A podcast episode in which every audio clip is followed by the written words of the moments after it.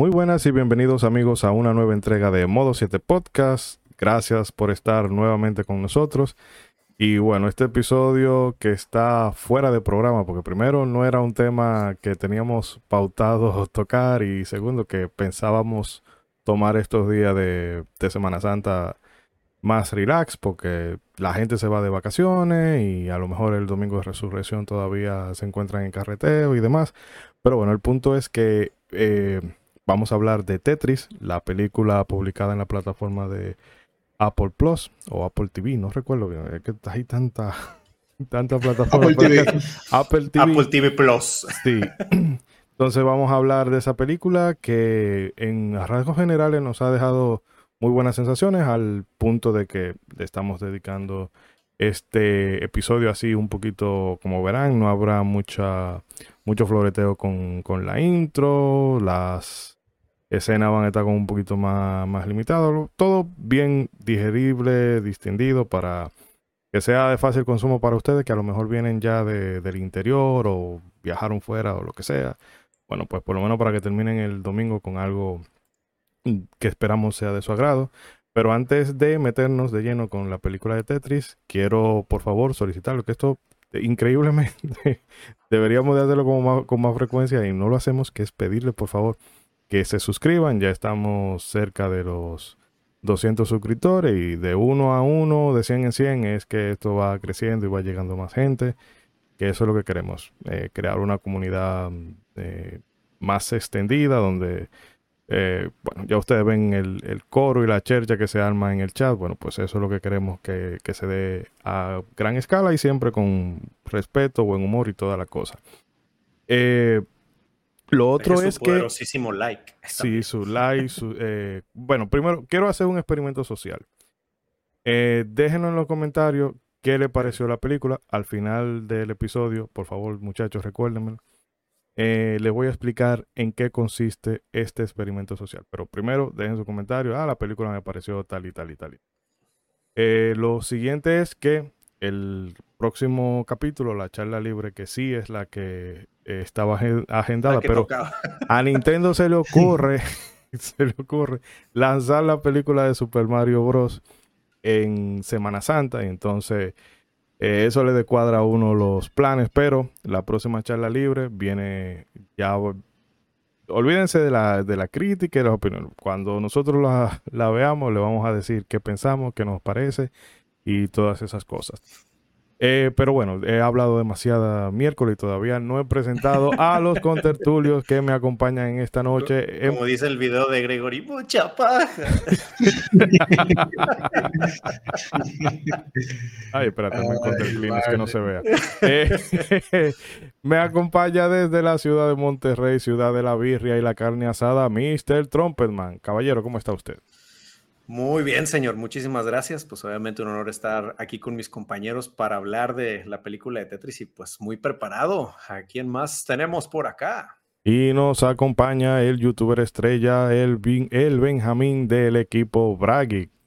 Bragi, ¿cómo está la cosa? Tú sabes, el, correspondiente spam, como siempre. Muy bien por acá. Hoy yo le enseñaba a César que no me va a carosear. Tengo mi tacita de Tetris. me, atrapaste. Estoy preparado para hablar de, esta película. De, hay muchas cosas que decir, eh, pero al mismo tiempo eh, son muy concisas, ya que estamos hablando de una película basada en un hecho real. O sea que hay, hay cosas que se salen ya de la opinión a los hechos. Ya verán a qué me refiero. Y también, como decirles, como siempre, que pueden seguirme en mi canal, de donde también tengo, si usted no ha visto la película, eh, perdóname el boicot, eh, Ishidori, y no quiere spoilearse, eh, puede darse, verse esa reseña en mi canal, que es bastante cortita, sobre la película sin spoilers de Tetris. Y después de que vea la película, venga para acá y, ve el episodio. No, no, no, no vaya nada. Cómase los spoilers. Si no spoilearse.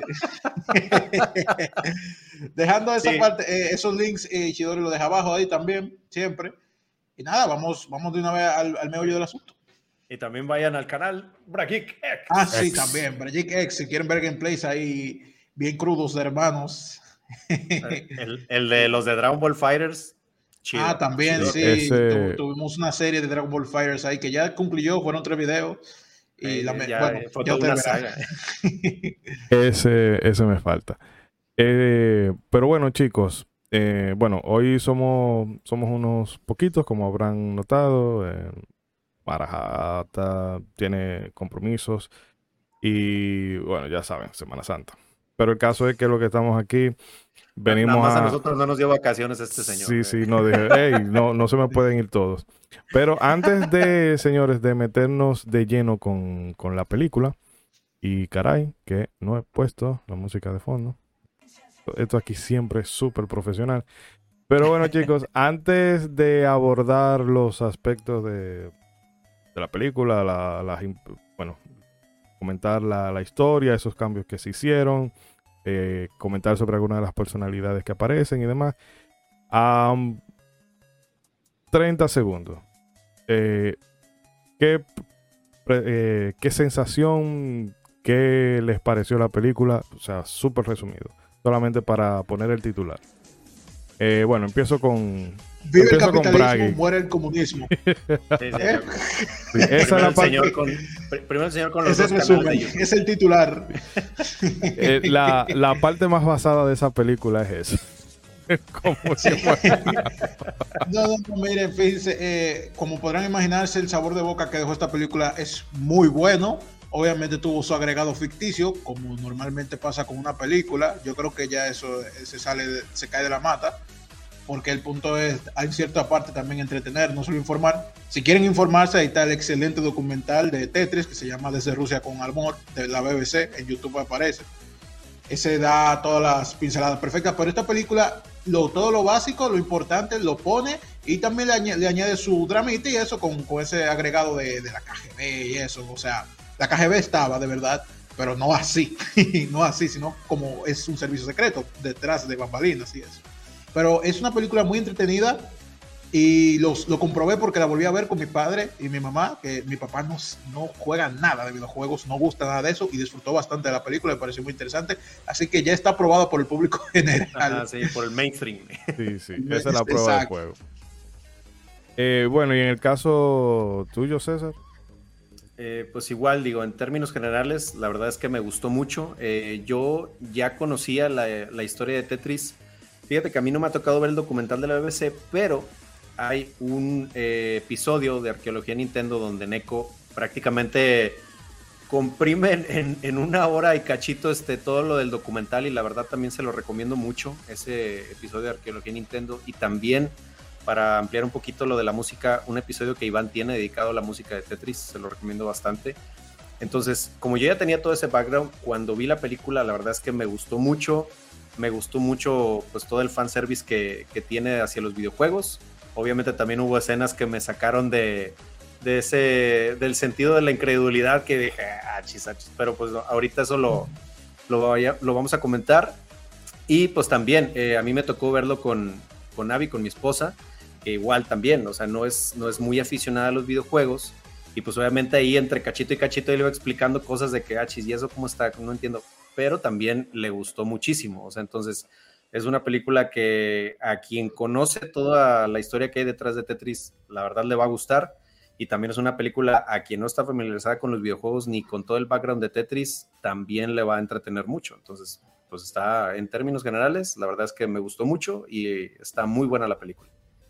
Eh, bueno, en mi caso realmente sí, la película me...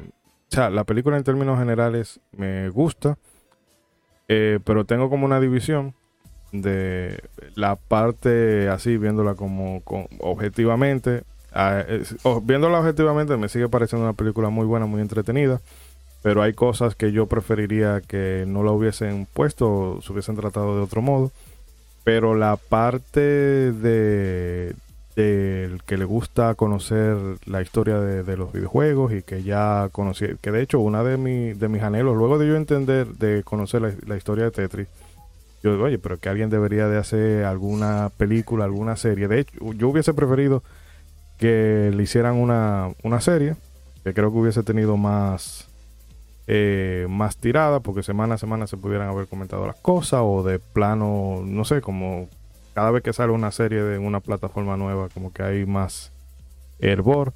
También creo que le va a jugar en contra el estar en una plataforma como el Apple TV, que no es... que nadie la tiene. Exacto.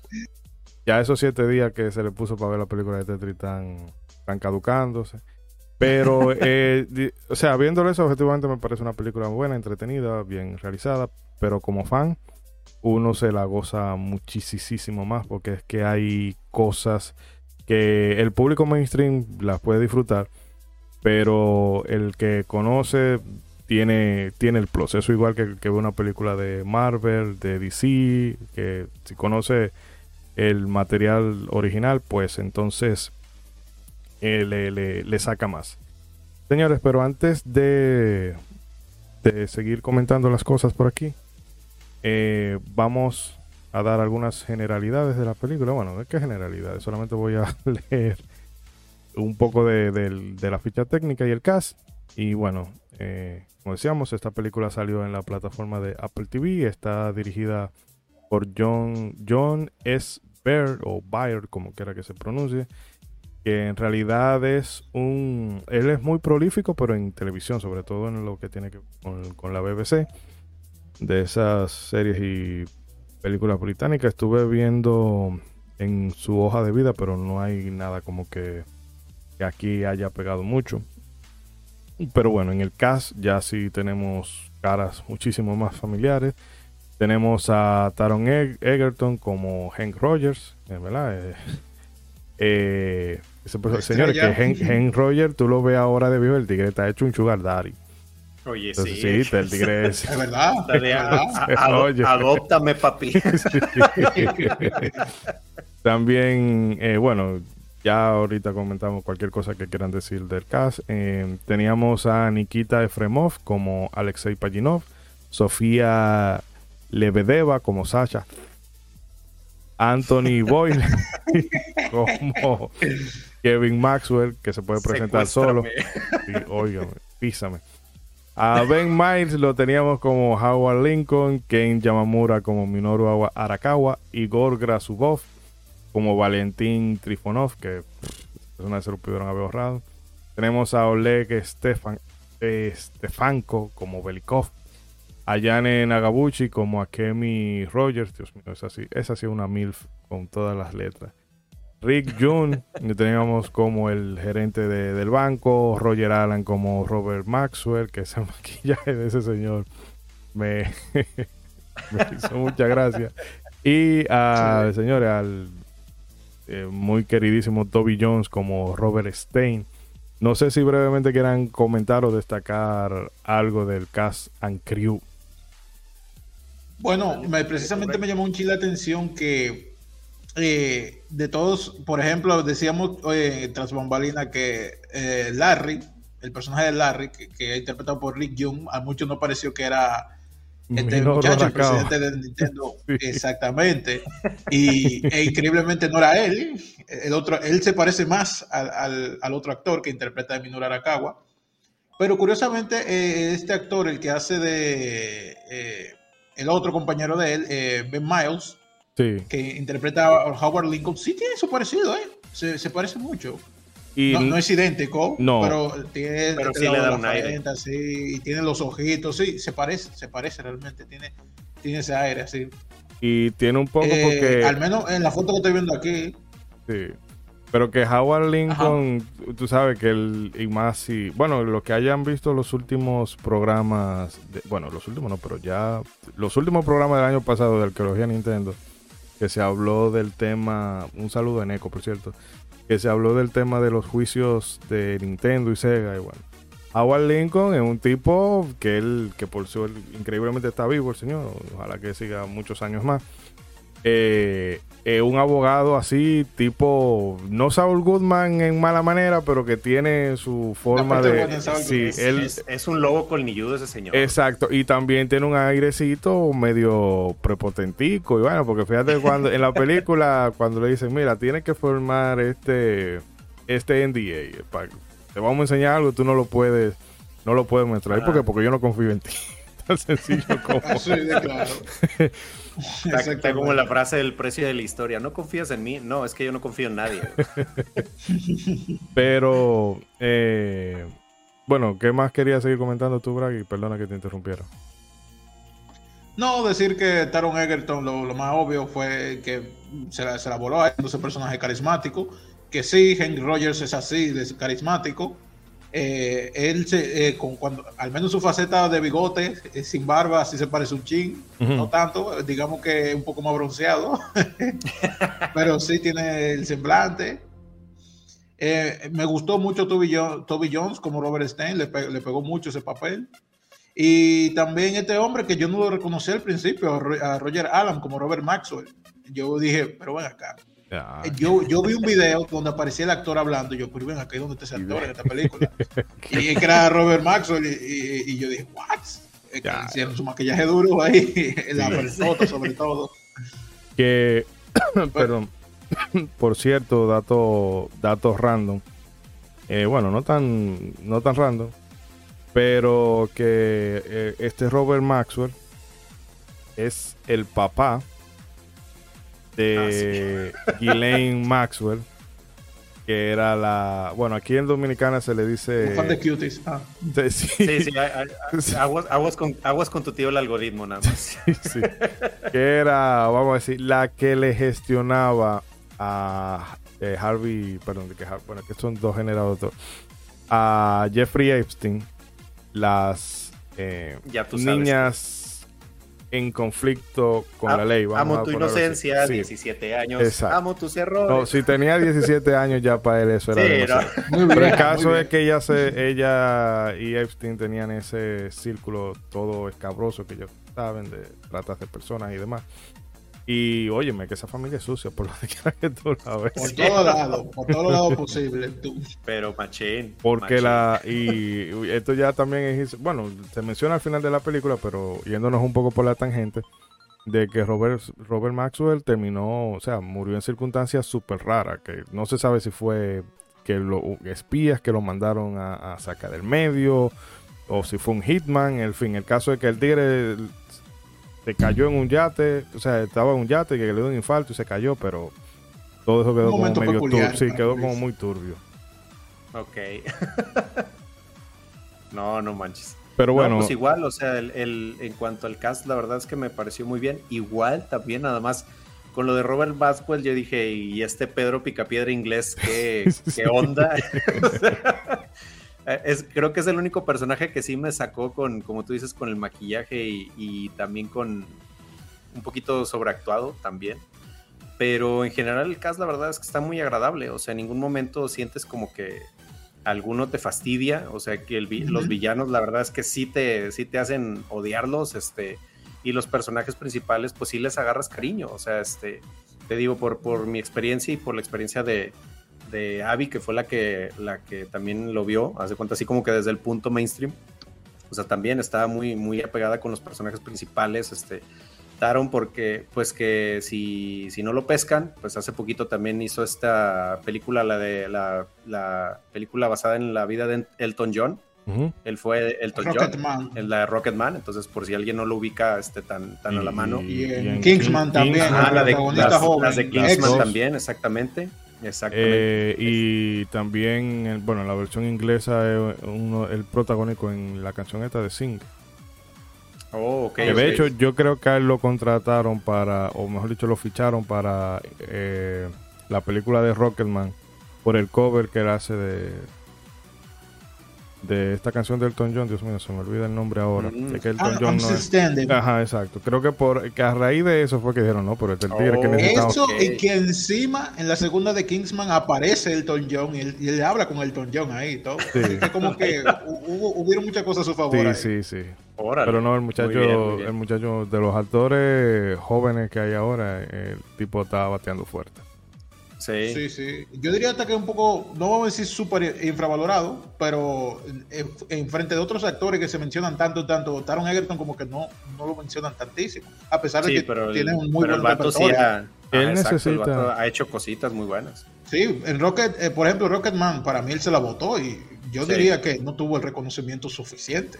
de hecho que la película pasó como no sé, tal vez por salir a, a, bajo la estela la sombra de, de, la de The Queen, Bohemian Rhapsody. Sí, ándale, en, en comparación como que con la de Queen sí pasó como que por un ladito, pero la verdad es que está muy buena también esa película. Sí, sí. Eh, pero bueno. Y, te, digo, eh, eh, te digo, no sé, por ejemplo, el personaje de, de Pachimov, yo no sé si el señor realmente sea así de introvertido. En la película yo siento que lo pusieron así como muy introvertido. Demasiado. Porque, eh, porque en las fotos donde yo lo veo, este, siempre sale con una sonrisa de oreja a oreja ese señor. O sea, se, te figura esas personas que si te acercas te va a sacar plática, pero en bien buena onda a, a Pachimov en la vida real. Y yo siento que en la película. Habría que, ver si eso quizás fue una faceta. Como que lo pusieron. Digo, también eso que no quiero. en, mi, comentario basado, digo, pues yo también estaría súper feliz si me hubieran sacado de la, de la cortina de hierro en esa época. por favor, sácame de aquí, tengo hambre. Por lo mejor de ahí, de ahí, en adelante empezó a sonreír el señor. Porque de este, hecho, en, o sea, él y Hank Rogers en la, en la vida real, ellos como que hicieron liga de una vez, que no hubo esa de que no, tú lo que vienes atrás de dinero, no, sino que parece que se, ah, mira, me gusta lo que tú haces, tú eres programador y empezaron, hicieron química rápido. Yo creo que aquí lo pusieron más, eh, más reservado como para hacer el contraste. Entre, bueno, mira, este es extrovertido y entonces para que se acentúe más, el otro tiene que ser tímido. No, pero como quiera, en las anécdotas, ahora sí en, la, lo, en lo basado en la, ahora sí que lo, lo de la vida real, este, comenta Pachimov que la primera vez que él vio a, a Hank Rogers, él, comenta, pues la verdad es que la primera vez que la vi, que lo vi, perdón, pues no me impresionó nada el señor. Este, yo decía, y este vato como que tan hiperactivo, qué onda, pero pues que no le impresionó así, o vaya, como que no me interesaba nada en, conocerlo. Mm. Pero ya una vez, ya en, en, este periodo que Hank Rogers estuvo en, este, en la Unión Soviética, pues él aprovechó para acercarse a Pajimov y ahí fue donde cuando Pajimov, él dice, ya empieza a conocerlo, pero ya como diseñador de videojuegos, es donde dice, ah, ok, sí mm. tenemos cosas en común este compa y yo. Y eh, precisamente hablando de su pasión por desarrollar videojuegos, es donde comienzan a forjar esta amistad. Pero pues sí, al principio, o sea, en la vida real como que cuando se conocieron sí era como que Mm. Cada quien ah, por pues su lado. Eso fue una progresión que se vio en la película, sí, también. Pero, ajá, pero donde ya los dos empiezan a, compaginar esta pasión por desarrollar videojuegos, es donde empieza pues su amistad. Sí, pero bueno. Así, yo diría, así se mostró en la película. Sí, sí, sí se, pero bueno, dejando de lado la parte del de, cast y demás, vamos entonces a abordar las cosas que nos ha parecido de la película en general. Y bueno, ya la historia de Tetris la abordaremos, eso sí o sí. Mm, solamente hay, el episodio. Hay que poner fecha. y ahí sí ya nos tomaremos tiempo para desmitificar algunas cosas que en la película puedan estar un poco eh, pasado por el filtro de Hollywood. Pero de el primer acto de la película, vamos a comentar un poco de esa parte desde el CES cuando Hank eh, descubre eh, Tetris y luego cómo va a pedir el préstamo, luego cómo va, perdón, a, las oficinas de Nintendo a, pedirle ayuda a Yamauchi con el tema de, la licencia y más para, bueno, no, no, no a licenciarle el juego, sino a, mira, yo lo voy a hacer, eh, en, yo lo voy a hacer, pero yo lo quiero hacer para Nintendo o sea, quiero que salga para Nintendo, pero no que lo haga Nintendo, sino que lo voy a hacer yo y tú me lo publiques y todo eso. Ah, vamos a dejar hasta toda la parte cuando ya se, eh, se descubre, bueno, se le desvela lo del Game Boy y luego se empiezan a dar cuenta de que los derechos de portátil eh, mi, eh, no lo tiene. Entonces vamos a dejarlo esa parte ahí antes de, de abordar lo que tiene que ver con Rusia y demás. ¿Qué les pareció a ustedes? Eh, dale, dale tú, dale, yo, Bien. Eh, yo diría que fue una, es básicamente la intro, el primer acto de también la introducción de la película y me parece muy, muy activo y muy, bueno porque eh, inmediatamente entramos en materia. O sea, comienza, entra a La Vega, ya está la, convención que, que es real, donde él explica su fracaso con Go, cómo descubrió Tetris y todo eso. Me parece que tiene un buen ritmo. Eh, también ese rejuego que hacen con lo de videojuegos y de representar la cosa con, con pixeles y hacer transición así, también lo hicieron muchísimo más, ya como que te atrapa eh, de forma muy amigable. Como él va contando la historia, también eh, se, ve como reflejada en, el, en el banquero, que el, banquero podría, podría ser nosotros, en el sentido de que a medida que decía esto, él se veía un poco desinteresado, pero después le decía, no, que pasó esto y lo otro, entonces resulta que los derechos de tal gente, y, el tipo se veía como, no, no, sigue, por favor. entonces, como que se veía reflejado en uno ese, el personaje. Y ese primer acto me pareció bien, me gustó también, o sea, obviamente eh, ya para los más amantes de los videojuegos o más conocedores en ese sentido, el simple hecho de que apareciera Yamauchi uno se puso como que, ah, qué heavy. Y esa, esa referencia también directa al, cuando él, le, le, intentó llegar de forma simpática a Yamauchi con decirle, mira, cada Mario necesita su Luigi, cada, eh, cada, eh, Link necesita su Zelda. Que hay un temita que mucha gente dijo, como que le gustó y no, porque aparecieron dos links. Yo lo vi como un chiste. Sí, pero la, gente como que, la gente tiene como que relajado un chin la raja. Porque, sí, ahí, ahí aparecieron todos los, los no, la, ahí de... Lo que pasa es que la película, la película tiene, tiene un error, mi hermano. Eso no tiene un error. Ellos lo metieron ahí a propósito porque sabían lo que estaba Ellos no dijeron que, esa película, que eso era juego de los 80, era una representación. Decían Zelda, apareció una imagen de Zelda, de dos links. Y el editor dijo, mira, si tú eh, metes un, frame de Zelda ahí, la gente va ah, a lo de Flanders. Sí, y exacto. Yo me puse así, yo dije, mira, mira. Y entonces la, que eligió, que fue la de la, de, la primera de Game Boy Advance, que era... Ajá, exacto. Sí. Y también el chiste me gustó, el de, el de Punch Out, el de, el de Mike Tyson, a quien sea que quiera que esté golpeando ahí. Que ahora nosotros sabemos que el Mac y eso, pero en ese entonces mucha gente no andaba atento a eso. Era, ahí está Mike Tyson. Hay un tipo ahí que pelea. Realmente fue muy simpático ese primer acto. Eh, como que te dejó claro a lo que nos estábamos metiendo y el ritmo de la película.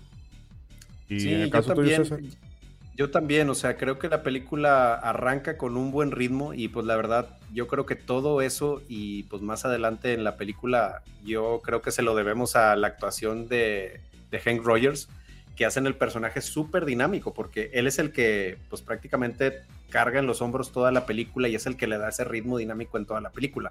Entonces, desde el principio, este, desde que está en el CES, este, hasta donde conoce el juego, luego que va a las oficinas de Nintendo, este que pues ahí nada más anotar unas cosas.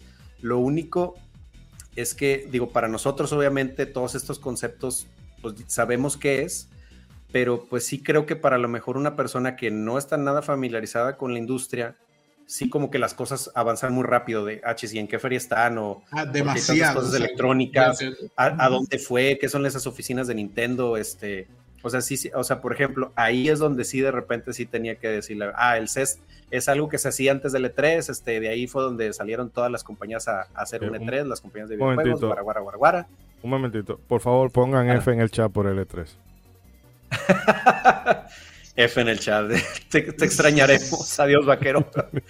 este, pero sí, o sea, tío, porque, porque pues yo estaba explicando qué era todo eso, pero sí después eh, me dijo, o sea, si tú no me hubieras estado explicando eso, para mí eso hubiera pasado así muy rápido y hubiera tenido muchas preguntas en el comienzo de la película. Pero aún así, como que el ritmo de la película hace que no te, no te aburras y tampoco te, te satures tanto de, todo lo que está pasando. Este, pues obviamente este señor indiscuyéndose en las, en las oficinas de Nintendo es como que nadie nunca en la vida, yo creo que das tres pasos y los ninjas de Nintendo ya te, ya te surtieron tres veces antes de que caigas al suelo. sí, ¿no? tres veces antes de que caigas al suelo y te hacen que te hagas el harakiri, brother, antes de que des un paso en esas oficinas. acuérdate de que Yuji Naka, después de que renunció de Sega por el tema de, perdón, de, que estaba en desacuerdo por el pago, él iba a pedir trabajo a Nintendo y nada más de ver la cara de seguridad, digo, no, me devuelvo. Ándale, o sea, nada más dijo, no, que a ver, que puede, yo dudo de que haya sido sí o no por el hecho de que Nintendo no lo permitiera, pero por iniciativa de Hank Rogers lo hubiera hecho sin ningún ah, problema. era así de, fresco, como dicen en mi país. Se metía... Tú, ves la cara de ese señor en la vida real y, o sea, es la cara de alguien a quien no le puedes decir que no, brother. O sea, que no acepta un no por respuesta. Yo no este dudo que lo intentara, por lo menos. No lo dudo. No, pues digo, obviamente, pues digo, también, o sea, se dan los casos de quien casi acampa en las oficinas de Nintendo para obtener una, el poder licenciar un juego o un trabajo, etcétera. Entonces, probablemente pudo ser más así. Eh, luego, pues ya obviamente la parte en la que pasa en la, empresa de Bulletproof y cómo empieza ahí este, a, convencer al banquero de, que pues le, den el presupuesto y todo eso. Entonces, toda esa primera parte, la verdad es que me gusta mucho cómo arranca y, como bien dicen ustedes, marca desde un principio el, el, ritmo dinámico que va a tener la película. Entonces, la verdad, esa primera parte sí me, me gustó mucho y, en ningún momento yo sentí que la película eh, tardara en, en, iniciar o que, o que estuviera muy sosa desde el principio. O sea, no, la verdad es que sí me, me gustó. De, hecho, yo para mí el primer acto de esta película es lo mejor, lo más fuerte que tiene, porque eh, es como dicen los gringos, que aterrizó corriendo. O sea, la película no pierde tiempo en, en contarte, mira, esto este es en Roger y este es, y entonces se está desarrollando un juego y este es qué. No, no, esto mira, el juego, él jugó este juego, él ve potencial en este juego, va a pedir el dinero, porque esa secuencia cuando él, conoce el juego de Tetris y se junta con el banquero, eso pasan los primeros 10 minutos de película. y luego toda esa parte... De hecho, eh, creo que 7 minutos. Entonces luego toda esa parte cuando te ponen en contacto con las eh, los personajes de, Nintendo, la empresa, eh, que de hecho él y Yamauchi ya tenían, no es como que él se metiera así, o sea, en la vida real él no se habrá metido a la oficina de Nintendo así que mira, vengo a hablar con Yamauchi, ah, no se puede, bueno, pues déjame meterme en el baño, sino que ya él y Yamauchi tenían una relación porque incluso es el Go llegó a salir para, para bueno, creo que para el Famicom, no sé si para el NES. entonces ya de ahí había una relación comercial. Mm, y entonces eh, ver la, figura de, de, Yamauchi, luego cuando, o sea, el momento en que le presentan el Game Boy, eso definitivamente es... Eh, lástima que lo espolearon en el tráiler, pero era que tenían que espolearlo porque no se puede hablar de Tetris sin, sin Game Boy. Pero ese momento, óyeme, que uno se transporta a ese momento de qué habrán sentido la... O sea, o no en ese momento, ¿qué sensaciones tienen las primeras personas que ven el prototipo de una consola de una consola nueva. Eso, eso que, uno no ve, que uno ya lo viene a saber años y años después de que esa gente han hecho todos los test sabidos y por haber. No, inclusive, este, o sea, para mí, digo, para mí fue el momento en que dije, no manches, o sea, porque al menos a mí me recordó la primerita vez que yo vi un Game Boy en mi vida, o sea, que para mí era como, no sé, o sea, en ese momento era el, mi Nintendo, pero así, y lo puedo llevar a donde sea, o sea, entonces yo creo que a mucha gente sí la, va, la, va, a transportar a la primera vez que vio un Game Boy. Y qué bueno que sí se reservaron lo de enseñar el Super Mario Land, porque cuando yo lo vi dije, ay, mira, Super Mario Land, qué chulo. Y sí. Ese fue que ese, de hecho, yo creo que ese fue uno de los primeros juegos que yo probé en Game Boy, que era de un amigo, de, un compañero de clase. Pero el caso es que este, este primer este primer arco, porque también te establece eh, los personajes más o menos qué está en juego. Eh, que esa es otra cosa que se explica aquí, el tema de las licencias, que para uno es bueno, ah, es que le facilitaron una IP a fulano para que haga un juego. Pero es que eso tiene, vemos todas las minucias que eso tiene detrás. Porque, eh, wow, este el personaje, eh, perdón, Robert Stein, eh, él consigue la, la licencia de la manera que la consigue te la facilita Microsoft, Microsoft, entonces, ah, bueno, sí, la tengo para, para computadoras que más adelante en la película se trata eso, de qué pasa, de, por qué hay esa confusión. Entonces la pone para, se la facilita a Atari, se la facilita, se la facilita a Sega, se la facilita a Hen Rogers y demás y demás y demás. Y luego cuando se tiene cuando Gen conoce el Game Boy, dice, ah, bueno, pues yo quiero los derechos para portátiles, pero que en ese momento el, concepto, el concepto de consola portátil eh, era nuevo. O sea, no, se entendía. Entonces, ese es, sí, ese es el punto en el que se detona todo, porque gente dice, bueno, pero si esta gente no lo tienen, déjame ir a buscarlo a la fuente. Y ahí es que se... pasamos al segundo acto. Sí, y ahí es que se, se, detona todo ese asunto, porque de hecho mm, Yamauchi le da la facilidad, le da la información de, mira, estamos desarrollando el Game Boy, porque Mirrorsoft lo jodió vivo a Hank Roger en el sentido de que él iba a hacer eh, para, para Nintendo y para arcade, pero ellos Ah, sí. ya le habían vendido los derechos del arcade en Ja- para Japón a Sega. Eh, y entonces, bueno, eso pasa lo que pasa. Yamauchi le dice, mira, estamos desarrollando esto. En- como ve eh, que el Tetris con el Game Boy puede ser un bombazo, pues se monta un avión, va a Rusia en una época eh, que, bueno, todavía la Guerra Fría, ya la Guerra Fría estaba eh, cediendo, ahí. pero todavía era el telón de acero. Estaba activa. Y luego vemos cómo él se dirige a las instalaciones de Elor, que es la compañía que no es la que desarrolló el juego, porque el juego lo, desarrolló Alexei Paginov, pero como ah, en la propiedad privada, en la Sí. Rusia comunista, era juego. herejía. Dijo, no, mira, tenía... En realidad, lo que... O sea, no es que Elor se quedó con, con los derechos, sino que, bueno, mira, eh, tú no lo puedes tener personalmente, pero nosotros como institución sí lo tenemos, que yo, eh, aunque eso conlleva lo que ya tú sabes, que es que no te van a dar un, un peso.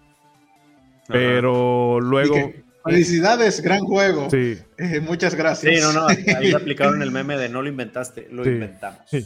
entonces se queda, eh, eh, Elor es quien maneja todo lo que tiene que ver con la licencia de Tetris y vemos toda esa tensión que hay en, en la Rusia comunista y Henk tratando de conseguir los derechos, pero que a la vez Robert Stein se aparece allá porque están en una carrera de, de a quién consigue los derechos. Y luego ahí vemos que, eh, caray, que Mirrorsoft solamente tenía los derechos para computadoras, pero que en el contrato que se hizo en el org, eh, la, no, lo que era una computadora no lo tenía definido. O sea, porque la definición que tenía Ajá. era muy Era vaga. un poco ambiguo. Sí. Sí. Entonces, eh, gracias a Henry Roger, ellos definen, mira, computadora es lo que tiene un CPU, tiene un teclado, tiene esto y esto y esto. Eh, y bueno, vemos entonces toda la parte del espionaje y, luego toda la, tensión que hay entre todas las partes y las amenazas que recibe Rogers y la familia y demás. Bueno, sobre todo este segundo acto que ustedes quieren comentar. ¿Seguimos el mismo orden o...?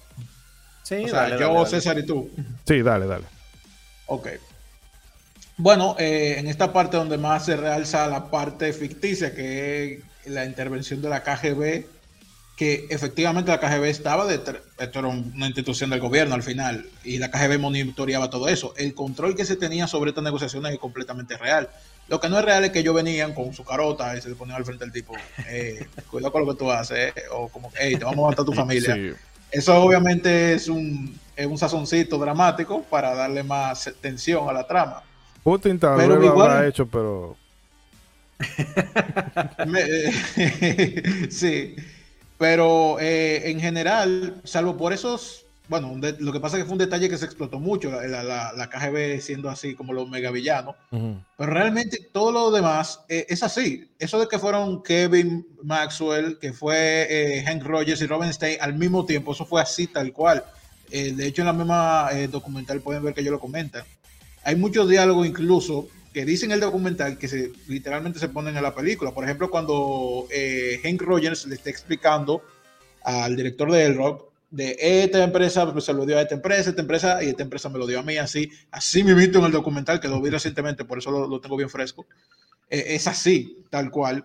Y eh, ahí cuando te van explicando, no se complica todo, como que, espérese, mi hermano, usted tiene una cosa ilegal y tú dices, eh, ¿qué? Ajá. Entonces tú vas viendo como que, bueno, aquí se va a armar Sí. una fea. Entonces ese, ese jugueteo de, ahora voy, estoy hablando con gente, déjame ver ahora con, con, con Robert, no, con, sí, Robert Stein, y después, después con Kevin, así. Toda esa parte me pareció muy, más, más que entretenida, informativa. Bueno, sí, y, y interesante porque eh, esa es como que la parte más que, que enciende eh, el fuego en este conflicto que hubo con los derechos de, de Tetris, de, espérate, pero yo no te vendí los derechos de esto. O, espérate, Mm. eh, ¿cómo, ¿cómo así de que portátil y eso? Ajá. Y, Y ya aquí vamos viendo más o menos que Mirrorsoft eh, un poquito tiene algo turbio detrás, tú sabes, como que mm, esta gente serán muy cosas. Pero ese segundo acto me parece interesante. En ese segundo acto, no sé si incluye la parte en donde él, hace vida social con, con, con Alex Payet. No, eso entraría dentro del segundo acto. Sí, sí, entra ahí. Sí, sí, sí. Me pareció bien eso, es necesario porque también hay que recordar que uno dice, ay, me gustaría que solo se hubieran enfocado en todas las negociaciones. Esto es una película y en una película se tiene que hacer descanso de cierta cosa para que no se sienta todo, sí, para que el, ritmo de lo mismo, siempre así. no se esté abultado. Sí, entonces esa parte como social y eso es necesaria. Y me parece bien porque eh, el, personaje Rusia sí, ay, que eso una, mucha gente, algunos fanáticos del comunismo podrían decir, ay, que, los gringos le, están dando su, manipulación y eso. Realmente el propio Henry Rogers grabó muchas cosas de, de, Rusia y era muy gris, era así, tal cual, era muy gris. Y eso de que, de, la gente anhelando el, capitalismo y eso, por más que los gringos le hayan metido su exageración eso, eso era así, porque eso es, eso es un hecho histórico, la, caída de del comunismo en ese entonces, ese rechazo que había amplísimo, eso aparte de que Alexi no, no, no, recibía ningún beneficio, así era como, no, mi hermano, eso no es ningún crimen, eso es comunismo, así funciona, como que no, hay ningún crimen, eso es así. Pero eh, yo creo que se manejan bien, y de hecho, no sé si, no, este comentario lo voy a dejar para el tercer acto y el acto final. Pero eh, eh, lo que quiero decir es que esa parte me parece bien, porque entonces vemos esas dos caras de la moneda. Vemos la cara de la moneda de las negociaciones y el problema que se inició y el que se está armando, y también vemos esa parte de, cómo él se conoce con, con Alexi y todo eso. Sí, no, y, y, digo, realmente esta segunda parte es como que la que nos pone más en contexto de todo el, el, meollo y toda la enredadera de cosas que, pasaron en, la negociación por los derechos. Digo, después de la primera parte donde ves a Yamauchi y dices, oh, no manches, este. Eh, y ves el Game Boy y también te empiezan a presentar a todos los personajes, pero acá es donde ya es como que la parte más densa, donde, pues como dicen, empiezan las negociaciones. Eh, el Lord que pues ya le dice a Hank de, nosotros no hemos vendido nada, o sea, ¿de qué nos estás hablando? Y la parte en la que Ken Royer te empieza a sentir que, este, que soy mamá. Este, eh, y, y, por decir, digo, también lo que, lo que comentas de, de que en, los hechos reales, por realmente los, los tres, este, o las tres personas que estaban negociando por, por, este, por los derechos de Tetris, si realmente lo, lo que se cuenta en, en los hechos reales es que como que fueron todos en filita y en ningún momento los tres se dieron cuenta de que estaban ahí yendo, yendo, por lo mismo, este, y, realmente sí, por ejemplo, esta parte de los, eh, de, los trabajadores del Lord de que revisando una cosa y yéndose con legal y volviendo a, la negociación como para estar revise y revise cosas, o sea, son cosas que realmente sí, este, igual como, como mencionan, sí pasaron, este, eh, también, como dices, eh, me gustó, a mí sí me gustó mucho esta parte en la que ya Hank y Pajimov como que empiezan a, hacer migas y, empiezan este, a, forjar su amistad, porque también eso te da un poquito de contexto de cómo se conocieron, cómo, este, pues poniéndote un poquito en situación de, de, el momento en la que la Unión Soviética estaba según la película, este, poniéndote un poquito en el contexto de que no va a estar tan fácil, de que hay cosas en riesgo si, si no consiguen este, la negociación, eh, te hacen sentir como que el personaje, te hacen sentir eh, que el personaje de Ken Rogers, pues sí está en peligro y, que si algo pasa mal al vato, este, se lo van a sonar bien y bonito. Eh, te hacen conocer esta parte de los, más de los villanos, este, o que ponen en la película de, pues que, están acosando tanto a, Rogers como a Pajimov. Pues también me, me, gusta mucho esta parte en la que Pajimov le enseña el, pues ahora sí que el diseño original de Tetris en su computadora y cómo ahí le empiezan a mover y, ay, a ver, vamos a, vamos a, este, hacer la, la parte de, de, hacer Tetris, ¿no? De, de eliminar las, sí, las exacto. esa parte. Ah, ah exacto, eso fue un, agregado muy importante. Que antes de que tú sigas un paréntesis, dale, dale. precisamente eh, me gustó también que esta película no, no, no tuvo miedo en, en eh, ser un poco más, o sea, eh, abierta con lo, con lo, de la programación. Tal vez alguna gente no lo entendió, pero yo no lo importaba, yo lo pusieron ahí. De aquí hablaron que si de C, que si de este lenguaje de programación. Un detallito, así que estoy seguro que muchos programadores apreciaron eso, realmente. Sí, tiene mucho fanservice para, pues para como mucho tipo de personas. Y te digo, me gusta esta parte donde ahora Pajimovic dice, ah, no, déjame que las piezas que quedan arriba de donde haces Tetris, pues caigan y, le continúes, ¿no? Eh, como para que te faciliten un poquito la, la partida. Mm. Este, y pues también, digo, como dicen, eh, concientizar un poquito a la gente de qué es todo lo que conlleva el obtener los derechos de, una licencia de, un videojuego, porque pues no es algo así como que, ah, se me ocurrió un videojuego y ya lo voy a lanzar. O sea, realmente hay un proceso, hay un preproceso este, de, planeación y de, asegurar los derechos de un juego que es muy complejo el proceso de programar un juego este, realmente también es algo muy, muy complejo. Entonces me gustó, me gustó mucho que abarcaran este, todos estos elementos, la parte de la negociación, este, la parte en la que conocemos a, al personaje de Sasha este, como la intérprete primero, que, que ahí le anda ayudando a, a Rogers a traducir muchas de las cosas de la negociación y todo eso. Este, pero pues la verdad es, muy interesante, o sea, y, y aunque es un poquito densa, y aunque baja un poquito el ritmo de la película, como, como decía Braguica hace ratito, la verdad es que no, no te, pues no te cansa, o sea, porque pues ya te ponen en más situaciones y te pone como que esa sensación, como decía ahorita, de peligro y pues te empieza a poner así como que en, esa onda de que estás como que al filo de la butaca de, ay, no manches, ¿qué más va a pasar? O, o qué pasa si, si no lo logran, eh, si lo van a lograr, este, sí, yo creo que en ese momento, y más lo que nos conocemos en la historia, sobre todo, que eso en, ese momento mi, esposa estaba diciendo, y si lo lograron, y si lo van a conseguir, este, y yo, pues es que si te digo, va, te va a perder el chiste, no te puedo decir, vela. Este, pero pues la verdad es que es, algo que es una, es una parte como, pues muy, que te, que te da esa emoción, ¿no? La, la, que te da la emoción a flor de piel, donde sientes el, el peligro, este, que mm. estás echando ahí a los personajes. Sí, realmente esta parte a mí me gusta porque aquí ya tú lo puedes ver como si fuera, no sé, algo tipo Margin Call o qué sé yo, hasta Lobo de, Lobo, de Wall Street o de Billions, es decir, serie donde o producto donde el, la atención y el drama gira en torno a las negociaciones.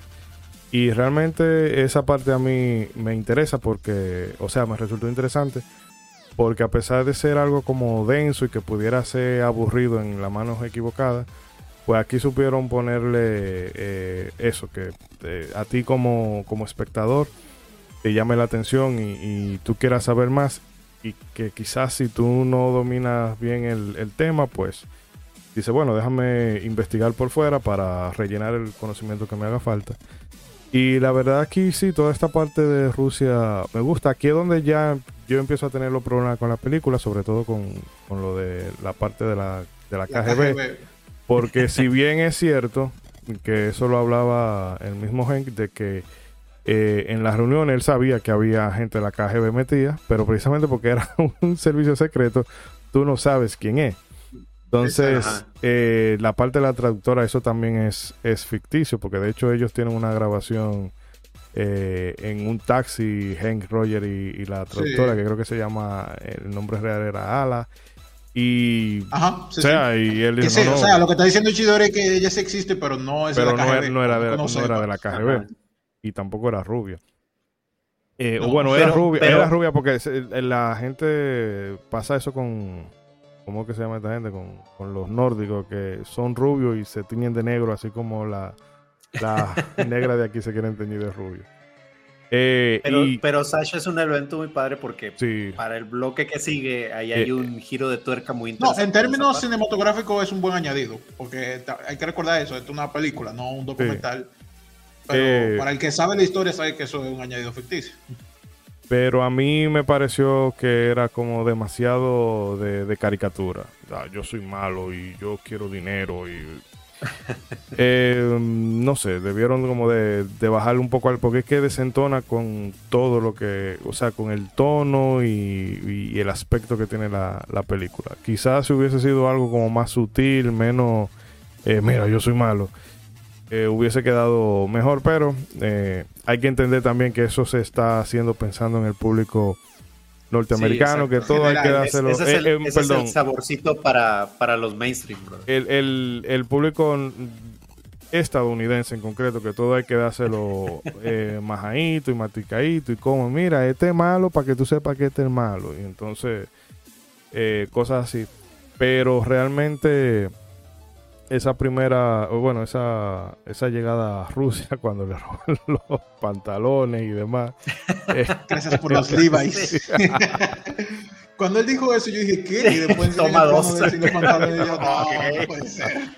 ya entendí. Y, un buen chiste eso, un buen chiste. Sí, y bueno, que también se insinúa aquí, bueno, se insinúa, no, se deja saber muy claro de la relación de Robert Maxwell con, con Gorbachev. Que eso sí, de hecho, eh, él sí le hizo, le, le, hizo presión a Gorbachev. Mira, manda a cancelar esa vaina.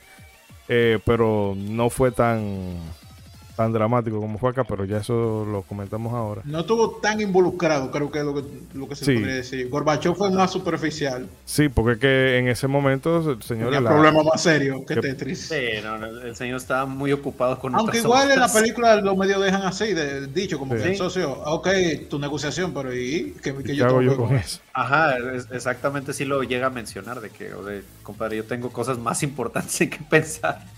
Y que bueno, que lo hemos mencionado poco, pero también tienen siempre de fondo el drama de, la familia de Henry Roger con, la mujer, que esa parte a mí...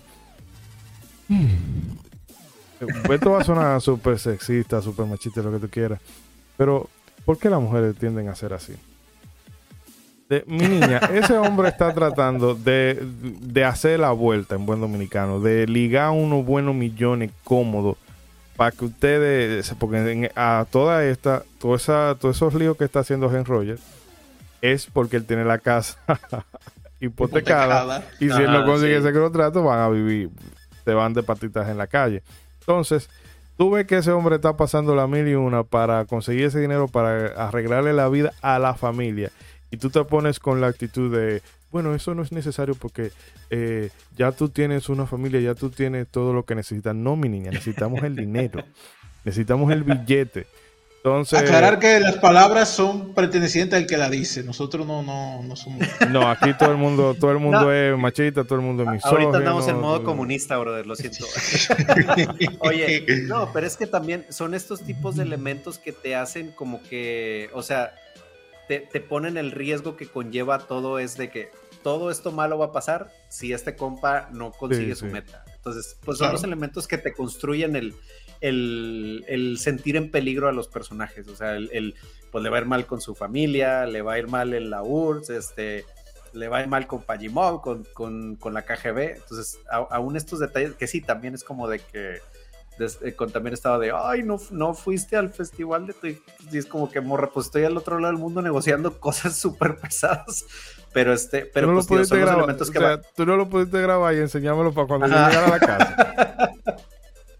sí, este, pero pues digo, para mí como que son esos detallitos que van construyendo la, la zona de riesgo en la que se va poniendo el personaje de Hank Rogers.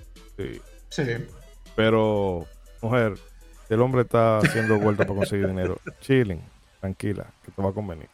Eh, otra ya para ir cerrando, entonces tenemos toda esta parte de el último tramo, que es ya eh, inicialmente parece que Microsoft se va a quedar con los, con los derechos por una serie de tecnicismos, pero entonces aquí le ponen el dramatismo de que eh, Belikov le dice a Alexei que contacte con, ah. con Henry Roger, que ya se había ido para su casa en Japón, de que regrese y haga una, y haga una oferta. Y entonces Roger habla con, eh, con Minoru Arakawa y Howard Lincoln de que mira, vamos a coger para Rusia porque esta gente no tiene los derechos y si nosotros le hacemos una aportación, eh, ellos nos van a ceder no solamente los derechos portátiles, sino los de consola y arcade y bla, bla, bla. Y entonces ahí entonces se monta un avión y es una carrera contra el tiempo porque Robert Maxwell dice, no, yo voy para allá y va a hablar directamente con eh, con Gorbachov para que deshaga el negocio y tenemos ya esa parte hollywoodense que yo eh, siento que se la hubiesen podido ahorrar. Pero por lo menos la, carrera en, en, 8 bits se ve, se ve interesante. Que yo escuché gente. Yo le agradecí.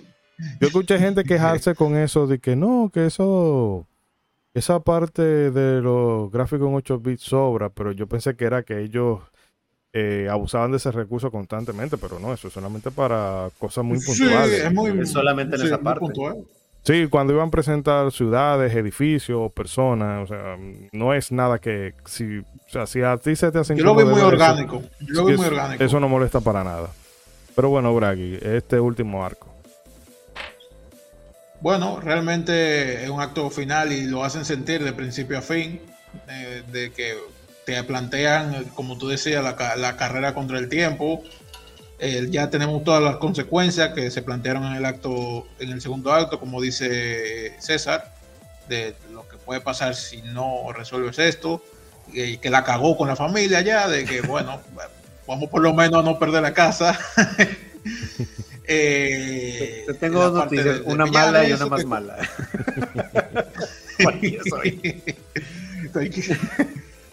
eh, sí, le entendí. Entonces, eh, me gustó también la recreación de esta parte de, como que ese desfile de, Gorbachev y eso, porque de hecho en el documental ah, lo enseñan y se parece mucho.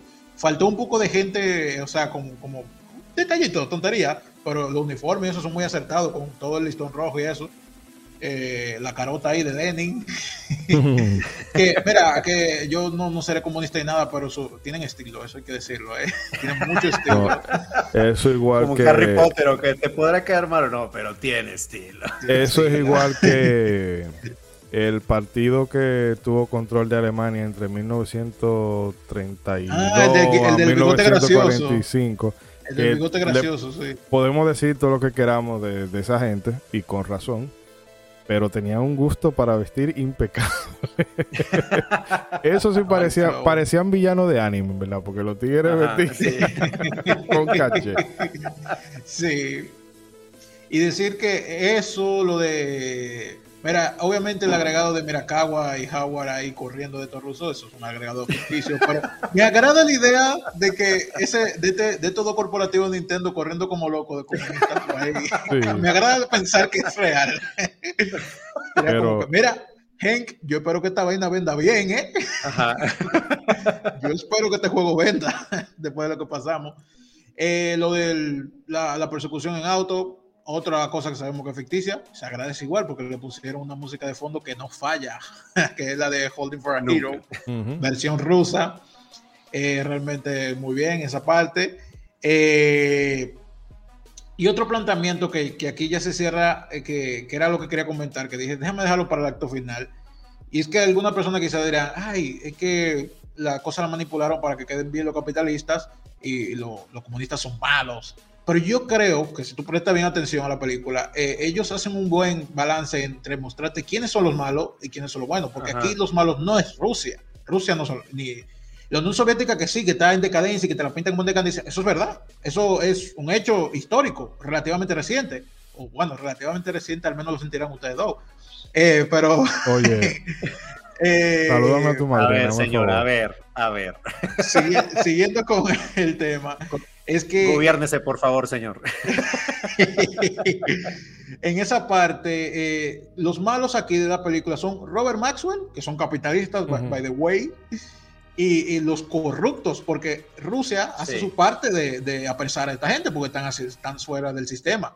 Gorbachev, por el contrario, se muestra de una forma bastante objetiva de, hey, yo no tengo que ver con eso. Y de hecho, tú te ves muy sospechoso, chequeámoslo ahí. Así que yo creo que en esa, en ese, en esa parte, ni, ni, Estados Unidos ni Rusia son ni lo bueno ni lo malo. Bueno, sí, lo bueno sí, pero no, Rusia no es el malo, tal cual.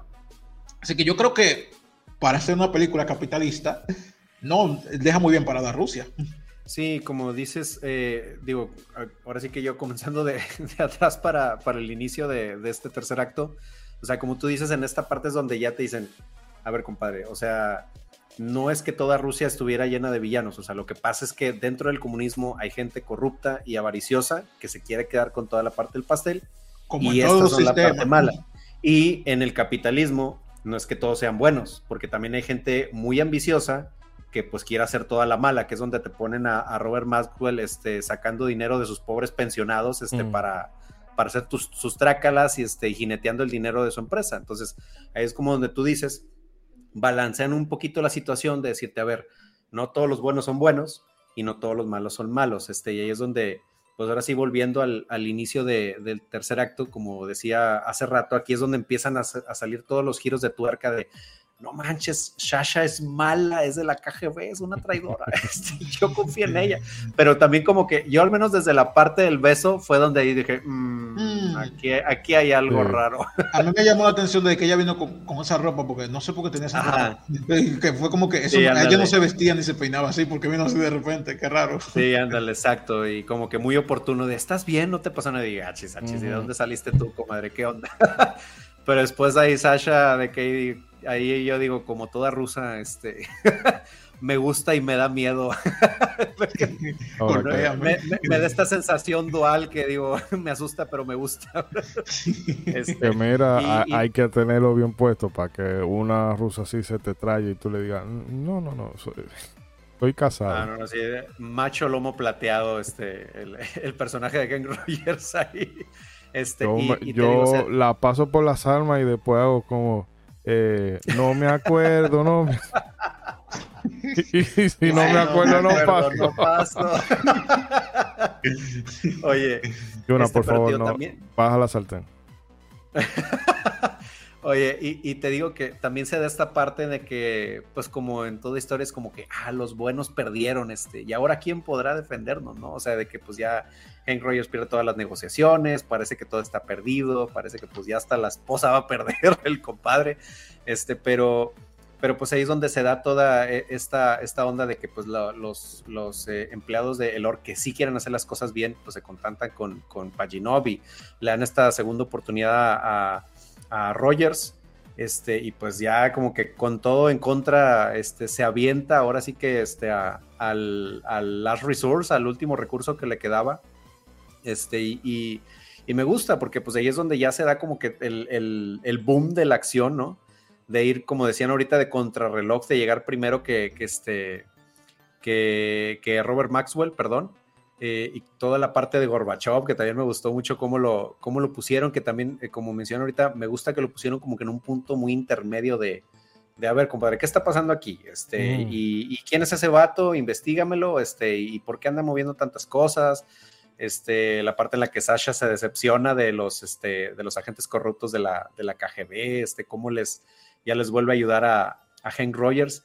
E igual digo, para mí toda la película eh, iba muy bien, pero ya lo que me sacó de, pues como bien dicen, de este sentido de la incredulidad fue precisamente la parte de la huida, porque ya cuando ves a, Arakawa y a Howard Lincoln corriendo por sus vidas de la, de la, Unión Soviética y dices como que, ok.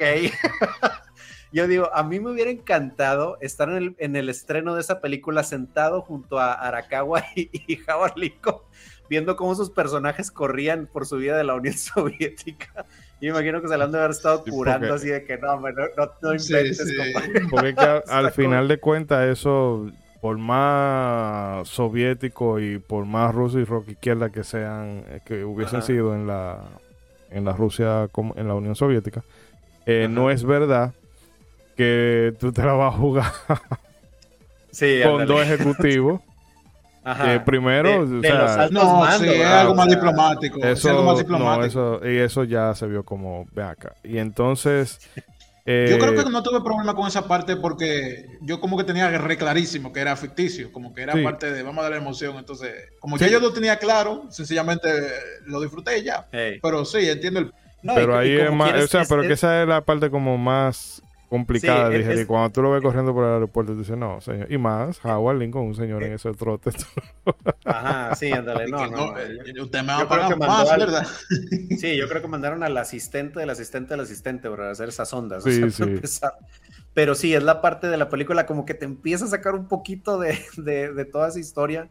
Y, y, sobre todo la parte de la persecución, ahí sí dije, y este rápido y furioso, ¿qué onda, compadre? ¿Qué pasó aquí? Al rato sale Vin Diesel ahí, ayudándoles a estos cuates. Eh, y la parte, fíjate que la parte en la que ya los cochecitos se vuelven 8 bits y, donde ya ponen la, representación en 8 bits de la, de la huida, se me hizo un buen fanservice, o sea, hasta eso no, no me chocó tanto, este, ya fueron otras cosas los que me medio me sacaban ahí de la, de la película, pero pues te digo, para el público mainstream como que es, este, es esta salsita y este saborcito de, sentir más el peligro y el riesgo este, de, los hechos, ¿no? Ficticios de la película. Y, pues obviamente, pues ya la parte en la que pues todo, eh, todo se va arreglando, este, en la que ya Henry Rogers ya obtiene pues ahora sí que los, los derechos y, este, resulta que se van en una, eh, van, llegan de volada al aeropuerto y te digo, como quiera, o sea, eh, hay dos maneras de verlo. La, la manera de nosotros que estamos como que en todo el contexto y la manera de alguien que no está, que está fuera de, toda esta información, porque te digo, la parte de, de Abby, o sea, ella estaba así todo el tiempo así de, ay, córrele, este que, y ya compré el boleto del avión y que ahí vienen, o sea, todo bien metida en la película, entonces, o sea, es, una parte que sí como quiera te, te meten en la emoción de lo que está pasando, de todo ese rush de la película, y pues ya en la parte en la que pues no toman el vuelo a Tokio, sino a, otra parte que dices ya de que uff, se salvaron.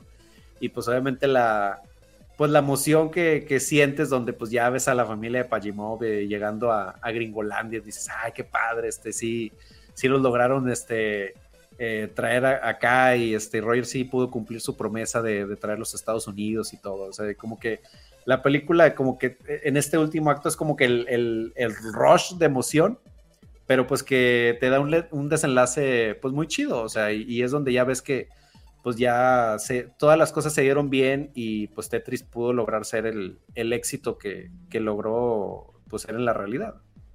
Sí, eh, realmente... No cualquier éxito, el más vendido de la historia hasta que fue hasta, Minecraft, que hace un par de años. Hace un eh, par de años, pero lo mantuvo durante más de una década. Sí. Ese título. Y no, y que ese es un juego que no tiene... Y de hecho yo creo que es todavía mucho más vendido que Minecraft, pero el asunto es que no se están contando con todo lo aparatico pirata que habían de Tetris. Mira, oye, eso... exacto, es, uno de los comentarios que, que, que, investigué y que pues sí me llamaron la atención de que, ok, sí, Minecraft está en ese puesto ahorita, pero de Tetris han salido N cantidad de versiones, carnal. O sea, desde el Tetris 2, que por ahí tengo por ahí, hasta N cantidad de versiones de Tetris. Entonces, lo que comentan es que si en realidad se contabilizaran todas esas versiones, no solamente la versión original y la de Game Boy, sería como tres, cuatro veces este, el número de Minecraft. Es que eso, o sea, aquí era en. Y que no puede decir, ah, pero Minecraft también lo pirateamos. Sí. Ajá. Pero que, por ejemplo. Eso mismo, por ahí iba, por ahí iba. En la farmacia de acá tú ibas y te vendían, era un pack. Un radito que a los dos días se iba a dañar. Una consola portátil que aquí le decíamos Atari porque todo lo que era portátil era un Atari. Así como todas las consolas, las consolas son Nintendo, todo lo que era portátil aquí le decíamos un Atari. Y un puntero láser. O sea, eso recuerdo yo que lo esos fueron los 110 pesos mejores gastados que yo hice en mi infancia. Tu mejor inversión infantil. Que eso iba a decir que no, que no es solamente que lo pirateaban en la computadora Minecraft, sino que ese juego tuvo no sé cuántas versiones así en esos aparaticos que menciona Ichidori, que eran que su juego estrella era Tetris precisamente que eran como un aparatito de consola largo, que con unos gráficos de calculadora literalmente, pero que eh, mucha gente lo tenía porque era una, opción accesible cuando mucha gente quería algún videojuego. Hasta llegaron a lanzarse en ese tiempo televisores con Tetris incluido, brother. O sea, ahí es donde ves lo, impactante que fue el juego en su momento y que pues digo, hasta ahora. Sí, de hecho, y como franquicia, franquicia en general es la segunda más vendida después de, mi, amigo Mario. ya tú sabes. Entonces, eh, ¿qué digo? Bueno, ya en su momento cuando hagamos el programa de, Tetris, eh, veremos. Estoy buscando aquí imágenes del aparato que le digo, ya la pondré en, redes sociales porque no me daría tiempo. O sea, me enviaría hasta descargando y montando la imagen aquí. se hace rápido, pero Pero el asunto es eh, que Tetris es un juego, o sea, súper super influyente, porque no solamente es la piratería, sino la cantidad de clones que hay eh, todavía al sol de hoy. Eh, porque si lo Puyo Puyo, que si Suma Deluxe, que, o sea, eso... Eh, o sea, el legado va más allá de simplemente el juego de Game Boy. Pero, señores, creo que ya se ha comentado bastante la película y hemos, obviamente no hemos reseñado escena por escena, pero sí hemos ido englobando a grandes rasgos.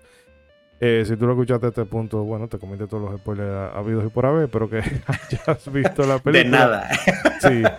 Pero ya para despedir, muchachos. Eh, uno no es. Aquí uno no debe poner número, pero para quien. Porque hay gente que le gusta esa vaina de comerse A la los gente le spoilers. encanta que le pongan los ¿Cuántas pisitas de no. Tetris le das? A la ge- gente que se come los, los spoilers y después que va y ve las cosas. Pero bueno, si alguien lo ha, ha escuchado esta parte o ve la transmisión en este momento a la película de Tetris, ¿qué valoración ustedes le darían? Empiezo con Bragg. Bueno, eh, tal y como tú dijiste, yo no soy, yo usualmente cuando hablo de una serie, una película, digo lo que tengo que decir, lo bueno, lo malo, y no pongo números.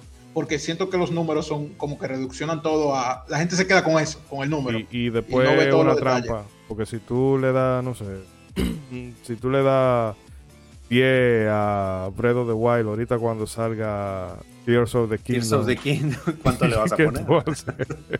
a? Exacto. Sí, sí, el- Entonces, sí, pero al final la gente, tú le explicas eso, le dices todo y al final, ok, ¿y cuánto tú le das? Y yo, mira, Ajá. tal cosa. Bien, en mi caso, yo, como película en general, dejando de lado que, que- que tenga algo ficticio, no. eh, como yo, yo les dije, se la, la repetí, o sea, a- usé de excusa a mi familia para repetirla. Eh, mi papá es un tipo que, como dije, no, no, no, no, tiene nada que ver con videojuegos y él se duerme muy fácil, porque no, no porque se aburra, sino porque a cierta hora él comienza a dormirse viendo películas y ese hombre no pegó, un, no pegó el ojo ni una sola vez. Se quedó bien Claro. activo ahí, así que la película funcionó bien a un público general. Y yo creo que viéndolo de esa manera, yo le daría un 8. Estoy un poco mencionado, así que si me pongo muy estricto, creo que podría ser un 7.5. Pero esa sería la puntuación promedio para mí. Y en el caso tuyo, César. Mm, yo creo que igual también un, un 8, o sea, y más por la parte final, bro. O sea, porque en realidad toda la película me entretuvo todo el tiempo, pero pues fue esa parte final la que sí me sacó un poquito y ya, pues obviamente viéndola en frío, este, ahí es donde dices, ok, otra película donde viene el gringo y, oh, te voy a salvar porque mi estilo de vida es ser mejor, amigos. Entonces, o sea, ahí es donde sí dije, ay, bueno, ok, pero, o sea, en general la película, la verdad es que pues, me, me gustó mucho, me entretuvo bastante, eh, tiene muchos aspectos muy buenos de, de la historia real. Eh, te digo, yo la, o sea, la, la pude vivir en, en, dos términos, o sea, en el mío de, de estar informado de todo este asunto a, a otra persona que, que, no estaba nada en el contexto.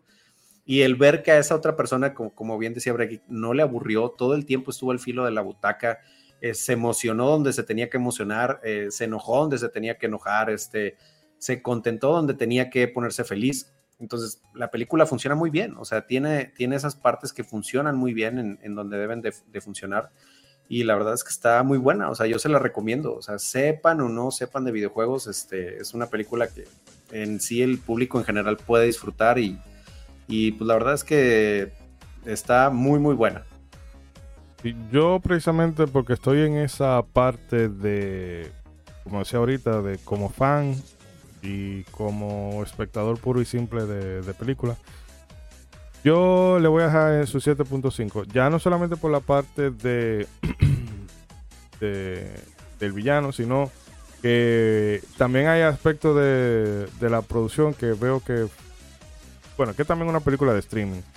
Y hay que entender hay que entender eso pero sí, en, en no, algunos momentos no se le nota en algunos momentos que se nota la pantalla verde se nota. Sí se nota sobre todo en Rusia. se nota la, la eso de presupuesto era el que había pero fuera de eso realmente y ojo que la gente piensa que porque también estamos en una época que la gente ve un 7 un 8 en una en un juego en una película en una vaina y se imaginan y que eso que es, es lo peor de lo peor y no. Eh, señores, no. 8 es una nota excelente. es muy buena. Sí. O de hecho, hay sitios donde es que la te gente- hacen el rating y te ponen 8 y te ponen abajo great. Entonces, Ajá. ya porque cuando hablamos de 9 o 10, es que estamos Es hablando que- de algo que, que, en términos numéricos, ¿no? Ya, lo máximo. que eso es lo más allá, pero la gente, ay, un 8, ay, ese juego, ay, un Ajá. 7, ay, ese juego, bla, bla, bla, bla, bla, bla, bla, bla, mi hermano. hay cosas que, bueno, que por eso que yo no soy, porque los medios dicen, ah, que la gente se queda con el número, pero siempre ponen el, número, incluido nosotros. al final. Que dijimos que no somos números, le estamos poniendo el número a la película. Pero el caso es que sí, yo esta película se la recomendaría. Es una película que yo volvería a ver en, cualquier momento con alguien que no la haya visto de preferencia para, eh, para tener otro tipo de, experiencia, vamos a decir así. Y yo se la he recomendado a varias gente del trabajo que vieron el tráiler, le pareció interesante. Y yo, mira, es que eh, a pesar de que la temática es de videojuego, en realidad no es, o sea, el, el, la trama gira en torno a un videojuego, pero no es lo que va a, opacar la trama. todo lo demás es como, vamos a decirlo así, bien maduro, bien... bien negociaciones, negociaciones. Exacto. Entonces, es una película que yo, como le decía, la recomiendo para tanto para el que le gusta como al que no le gustan los videojuegos. Es muy recomendable para cualquiera. Sobre todo por el hecho de que es, es un eh, joder, se me fue. Una forma de, ay, me da mucha flojera ver el documental. Bueno, es una forma divertida de informarte porque a pesar de que tiene cosas ficticias, el punto principal, que son las negociaciones, son muy fieles a la realidad. Sí, exacto. No, y, y, la verdad, algo que me llamó mucho la atención y que por lo que me gustaría que a esta película le siga yendo bien y realmente sí dé buenos números, es porque, por ejemplo, tuvimos el, el auge, ¿no? De las películas de superhéroes que ahorita pues anda ahí medio medio pero pues tuvo ese boom. Y ahorita estamos empezando a tener este boom de las películas de videojuegos que, que por fin ya decimos que están bien hechas, que pues obviamente a quien le tocó picar piedra este, en su momento fue a Detective Pikachu y a Sonic, pero la verdad es que, por ejemplo, me gusta mucho y, y insisto, es por lo que quiero que le vaya bien, que porque es otra manera de abordar las películas de videojuegos. O sea, no todas las películas de videojuegos tienen que ser estas aventuras fantásticas como como la que va a salir, como la que ya salió de Mario, o la de Sonic, o la de Detective Pikachu. Hay historias detrás de cómo se desarrollaron los videojuegos, de cómo se desarrollaron cosas en la industria que bien pueden ser una película muy interesante, ¿verdad? O sea, desde, por ejemplo, todo lo que pasó con la ESRB, este, está muy interesante. Eh, a lo mejor una película de cómo se cómo Miyamoto llegó a, desarrollar Mario o, los de Zelda. No, biopic de Miyamoto. yo soporto. Ajá, una, biopic de este de, algunos este desarrolladores o compositores de, la industria de, la propia Nintendo, la historia de la propia Nintendo. No, y de, y de muchas empresas, o sea, porque pues digo, si algo hemos descubierto en, pues, los podcasts que seguimos, es que hay historias súper interesantes que ahora sabemos que pueden ser contadas de esta manera. Mm. Y por eso es que me, o sea, realmente, por ejemplo, yo cuando, cuando en su momento anunciaron la película, de, va a salir una película de Tetris, y digo yo, yo dije, pero ¿Cómo? ¿Por qué? o sea, y, van, a salir las piecitas bailando. ¿qué ah, eh, porque eso, ese rumor yo lo escuché hace mucho y yo me quedé como, ¿What the fuck? y, después cuando ¿qué van a sacar de eso? Cuando me enteré del behind the scenes, dije, ah, ok.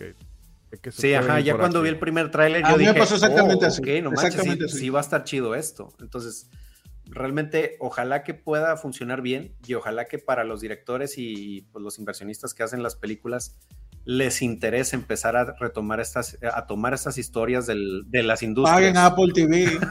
sí. O por lo menos hagan la de Ichidori. No, Háganse una cuenta temporal, aunque sea para ver la película. Que le suban ahí los suscriptores un ratito. eh, Amazon y Netflix. que alguna, la gente se interesó, se interesó al menos. Amazon y Netflix que, que se pongan la pila. Y Disney, por favor, que no todo en la vida es serie de Marvel y serie de, de Star Wars. No todo en la vida es hacer live action de sus, eh, de sus animaciones. Pero bueno, eh, señores, para ya no alargarnos, eh, despedida en el mismo orden que, bueno, no en el mismo orden que empecé, pero en el mismo orden que íbamos debatiendo. Bragi. Ajá, de la opinión. ya, despide, que está bueno. Ah, ah dale, Bragi, dale, Bragi. Bueno, yo creo que todo está dicho, la verdad. Eh, en términos generales, esto fue muy, es una película muy interesante porque tiene una historia muy interesante. La gente que la conocía siempre decía lo mismo: se tiene que hacer una película, una serie, y se hizo. Y, el resultado fue muy satisfactorio. Eh, quizá una gente le hubiera agregado una que otra cosa, normal en los productos, pero en general eh, no podría estar más feliz. Mírenla si no la han visto y si, aunque se hayan comido todos los spoilers. Dejen, su feedback abajo, su opinión, si, si no le gustó nada, si le gustó mucho, eso también nos interesa mucho. Eh, y nada, gente, también pues recuerden seguir a uno en, sus redes y eso, por si les interesa. Eh, los links siempre están ahí. Y ya estaremos hablando de la película Mario, que espero que también sea positivo en general lo que tengamos que decir. El, este, el, el ¿Cuándo vas a este, hacer el video de jugando Tetris 99? Es lo que quiero ver en Braguikex.